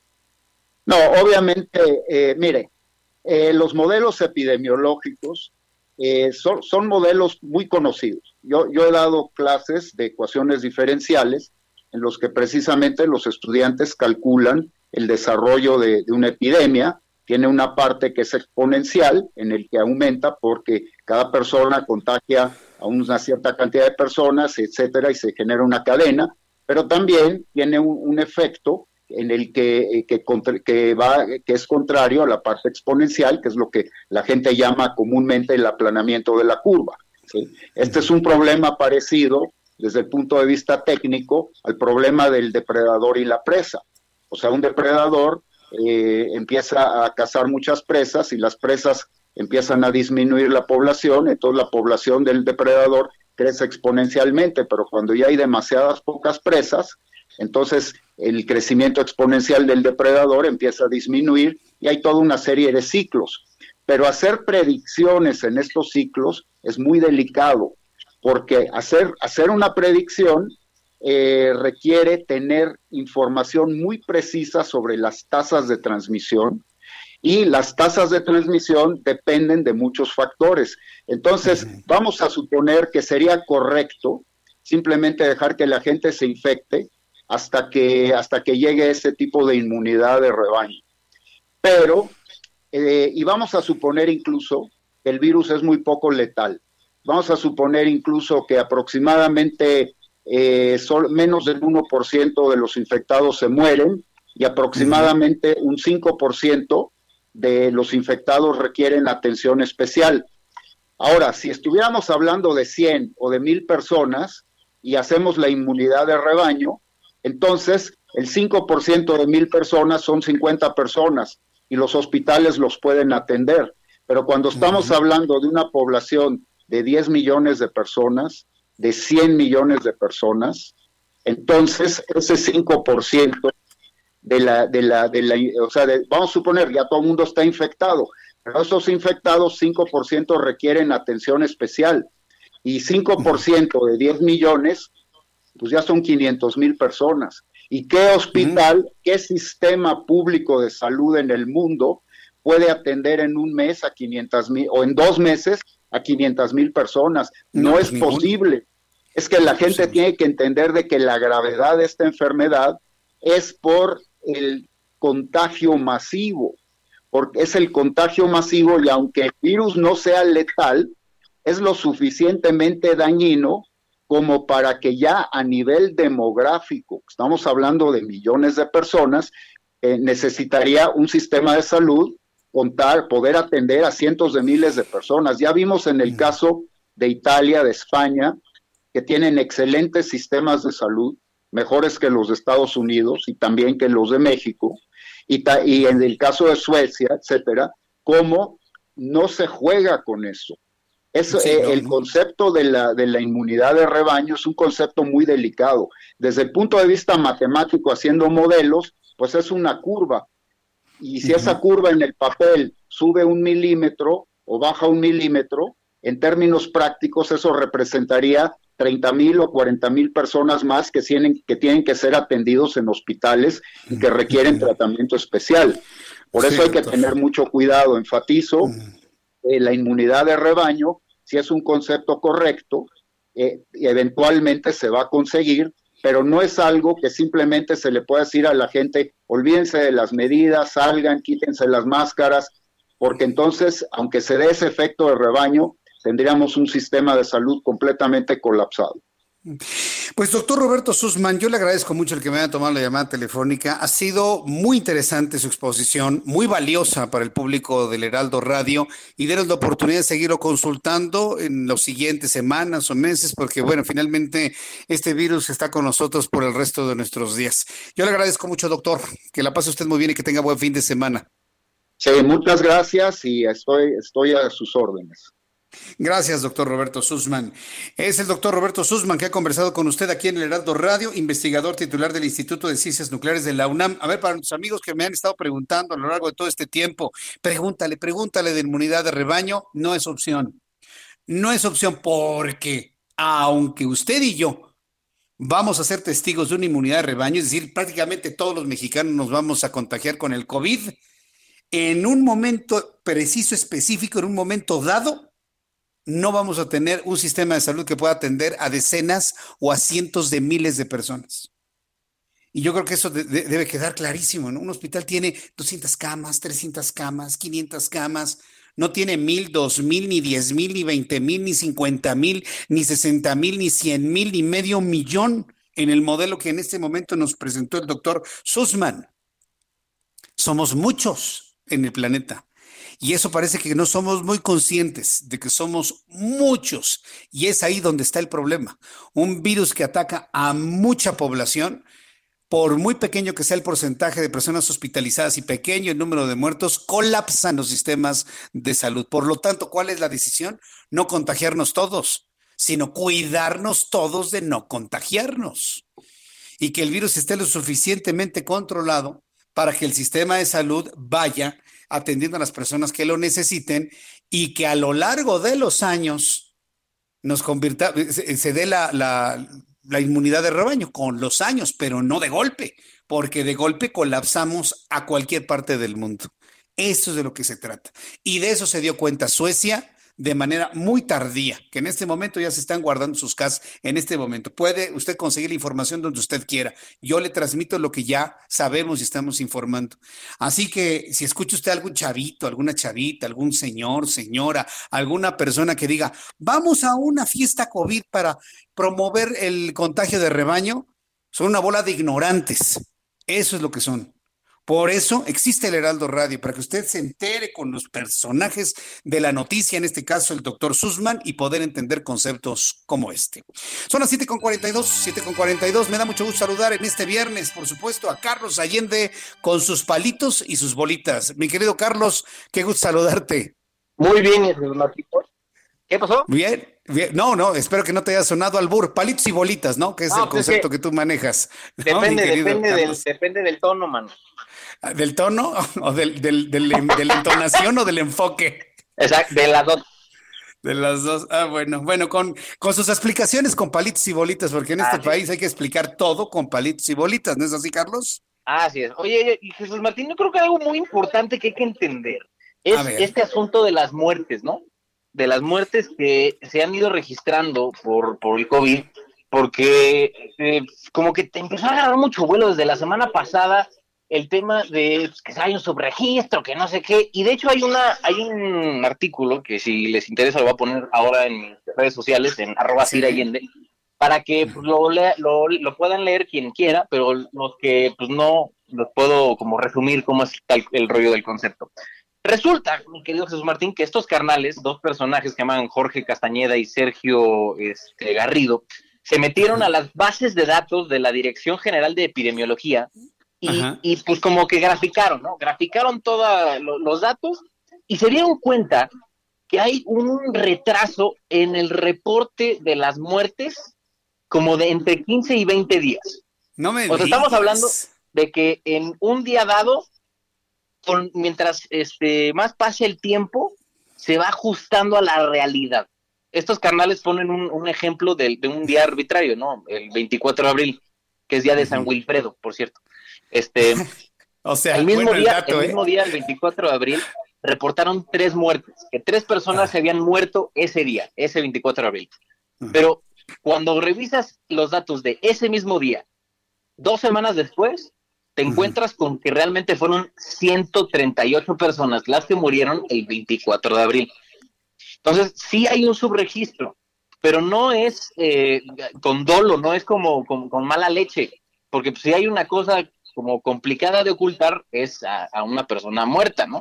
Porque pues difícilmente vas a encontrar a un, a un, este, alguien que haya perdido la vida sin familiares ni nadie que vaya a ir a reclamar que ya no está esa persona. Entonces, a lo que voy es que sí hay un subregistro, pero entendámoslo más como, eh, como, como una actualización constante de los datos.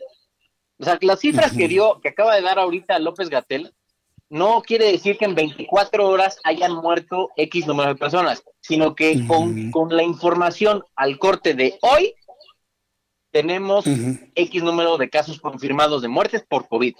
Y esta, este retraso se da por, por algo que los gobiernos son famosos, llamado burocracia. Porque cada defunción tiene que ser validado por dos sistemas de información. El sistema de vigilancia epidemiológica de, de enfermedades respiratorias y la red de defunciones sujetas a vigilancia epidemiológica. Entonces, como no tenemos, no tienen estos carnales la infraestructura para procesar una gran cantidad de información, pues se les satura. Y entre más se les satura, pues más se tarda. Hasta ahora tenemos, te decía al principio, entre 15 y 20 días de retraso, de retraso hasta ver que, que, digamos, se aplana la curva de eh, las muertes por COVID en un día X. Por ejemplo, hoy que es 15 de mayo, eh, hasta que, pues yo creo que hasta que termine mayo, hasta el 30 de mayo, ya vamos a saber más o menos cuántas personas murieron hoy. Eso es lo que se está entendiendo como el subregistro, ¿no? Y los están acusando de querer vender un, un, eh, eh, un, cuadro que no es tan, tan, que es más bonito que la realidad. Porque hoy sí estamos viendo la cantidad de cuerpos ¿no? que están está, saturando las funerarias en esta ciudad, pero lo que, como lo contrastan con los datos reales, es que todavía no se ve reflejado ese fallecimiento en lo que presenta López Gatel todos los días a las 7 de la tarde. A ver, explícame entonces una cosa. A ver, hace unos instantes se dieron la actualización de los números de fallecidos, que es un asunto, por cierto, que debo decírtelo también, la Secretaría de Salud pasa así como si no importara, pero para mí es el dato más importante. Hoy hay 4.767 personas fallecidas, ayer había 4.477, es decir, una diferencia de 290 personas que habrían muerto en las últimas 24 horas a, a un ritmo de 12 muertos cada hora. ¿No lo puedo entender de esa manera entonces? No, es que lo que, lo que tenemos que, entender es que no necesariamente de, ayer a hoy se murieron 290 personas, sino con corte a la información de hoy hay X número de, muertos. porque hoy se pudieron, bueno, más bien, ayer se pudieron haber muerto más de 300 o 350 personas, pero de eso no nos ah, vamos a enterar hasta dentro de 15 o 20 días. Ah, ya te entiendo. No, bueno, pues este, este es el otro mundo, ¿no? Ya no somos el tercer mundo, es el otro mundo entonces. No, no puede ser. No, no, no, es un rollo. Ya me, ya me angustiaste. Ya, ya, ya, te entendí con esos palitos y bolitas, lo que me quieres decir. Pues es que así, así yo, yo creo que Gatel debería hacer lo mismo, ¿no? Pues sí pero pues, yo no sé si, si pues, lo explica como muy técnica la cosa, pero pues... Sí, le, echa mucha crema a sus tacos, la verdad. Y ahora con lo que pues dice el presidente, que, que, es un vidente, que es un vidente. Ah, bueno, ya, Este, andan, andan con se van a bajar los casos la semana que entra. A ver, quiero que apliquemos el próximo viernes, mi querido Carlos, si tienes oportunidad, aplicar este mismo criterio que hicieron estos dos carnales, como tú le dices, a lo que va a informar López Obrador la próxima semana. Me parece, que por decreto va a bajar ya las cifras. A ver si no está obligando a, usar otros modelos, ¿no? Donde aparezcan menos cantidad de muertos. Hasta, por decreto creamos empleos, entonces todo se puede en esta red. Mi querido Carlos Allende, ¿cuáles son tus redes sociales para que el público te consulte, te comente, te siga, por supuesto? Es arroba Allende en Twitter, Instagram y Facebook y todos los días en el Heraldo TV a las 12 del día. Muy bien, a las 12 del día te vemos para que nos expliques la vida con palitos y bolitas. Muchísimas gracias, Carlos. Sí, Jesús. Te mando un fuerte abrazo, que te vaya muy bien. Hasta luego. Carlos Allende, con sus palitos y bolitas, es, un chavo muy bien enterado, muy bien informado y además con una forma de platicarle a los millennials, a los centennials, pero a los X también y hasta a los boomers, de una manera que puedan entender y podamos entender todos estos conceptos. Miren nada más, a ver con este, con este modelo que nos acaba de poner Carlos Allende, a ver qué va a pasar la semana que entra. Con muchísimo gusto en este viernes a Adriana Fernández, nuestra especialista en cine. Mi querida Adriana, qué gusto saludarte, bienvenida. Buenas tardes, noches ya. ¿Cómo estás, Jesús Martín? Buenas noches y pues vamos a olvidarnos de todas estas terribles noticias Ay, no y vamos a distraernos un poquito. Sí, no, recomiéndanos dos películas para ver este fin de semana en casa, ¿no, Adri? Por favor. Claro que sí, Jesús Martín. La primera es un clásico de los 80 que se llama Día de Pinta. En inglés es Ferris Bueller's Day Off. Es una cinta protagonizada por Matthew Broderick que nos cuenta precisamente un adolescente que pues, se va de pinta, ¿verdad?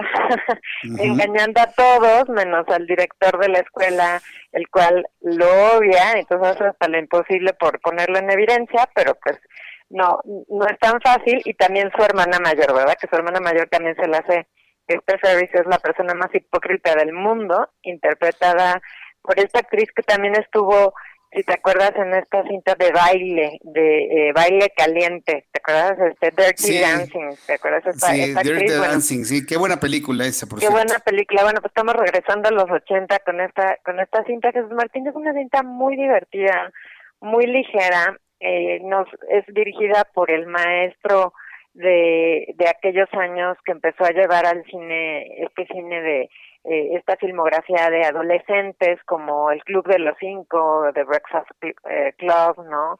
Este, como Sweet Sixteen, todas estas eh, películas sobre adolescentes que tienen un fondo Pues que sí es de comedia, ligero, pero también tienen un fondo pues un poco duro, ¿verdad? Así como escarbando en la psique de los adolescentes. Y a mí me encanta esta película, la verdad es que es una muy buena opción, es una opción que se puede ver en familia.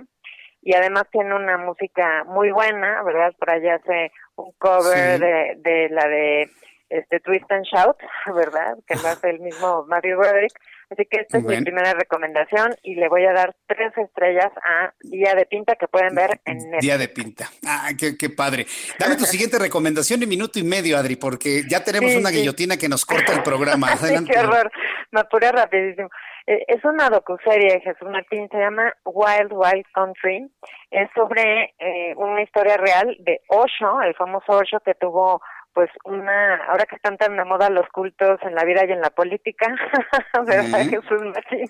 A los grados a los que pueden llegar los seguidores de una persona. Este es un muy buen ejemplo de lo que sucede, como creen fielmente en sus palabras, están dispuestos a irse al abismo con tal de creer a una persona. Y esta es una historia real que sucedió en Estados Unidos con este gurú llamado Osho que hizo una comuna o una ciudad, porque ya ni comuna era, una ciudad, una pequeña ciudad en Oregon en los años 70 y 80 y obviamente pues todo es, es un gran fraude, una gran docuserie que pueden ver también en Netflix, Wild, Wild Country, así como salvaje, salvaje país, por así decirlo. sí, vaya que sí, todos nos estamos haciendo así. ¿Qué, ¿Cuál es tu calificación para Wild, Wild Country? Pero para esta tres y media, Jesús Martín. Es una de seis capítulos, de seis capítulos, pero sí, no se la pegan, creo que creo que puede hacer referencia a muchas cosas. Muy bien. Bueno, pues entonces ahí vamos a verla, una película y una miniserie. Adriana Fernández, tu cuenta de Twitter rápidamente, por favor. Arroba Adriana99, arroba Adriana99, para que me escriban, me, me pregunten, con mucho gusto, Jesús Martín. Con todo gusto ahí te estaremos escribiendo y te deseo que tengas un gran fin de semana, Adriana. Igualmente, Jesús Martín, un cinematográfico fin de semana para ti también. Igualmente para ti, gracias. Adriana Fernández, nuestra especialista en cine aquí en el Heraldo Radio, y además de ser nuestra especialista en cine, es coordinadora de la maestría en desarrollo y gestión de la industria del entretenimiento de la Universidad Anáhuac. Quiero eh, agradecer mucho su atención y quiero decirle a Eleni Morales, Eleni Morales que me ha estado escribiendo a través de YouTube y que nos ha platicado el drama de, de su familia allá en Acapulco Guerrero, que vamos a investigar su caso, estaré muy pendiente de ella, la contactaré en un ratito más y yo te agradezco, Eleni, que nos hayas compartido esta historia. Ya nos vamos a nombre de este gran equipo de profesionales de la información del Heraldo Radio y el Heraldo Televisión. Les agradezco mucho el que me hayan escuchado el día de hoy. Los invito el próximo lunes, 2 de la tarde, Heraldo Televisión, 6 de la tarde, Heraldo Radio, por su atención. Gracias. Les saluda Jesús Martín Mendoza y que tenga un extraordinario fin de semana. Y recuerde, por favor, siempre en casa. Gracias. Muy buenas noches. Esto fue Las Noticias de la Tarde con Jesús Martín Mendoza.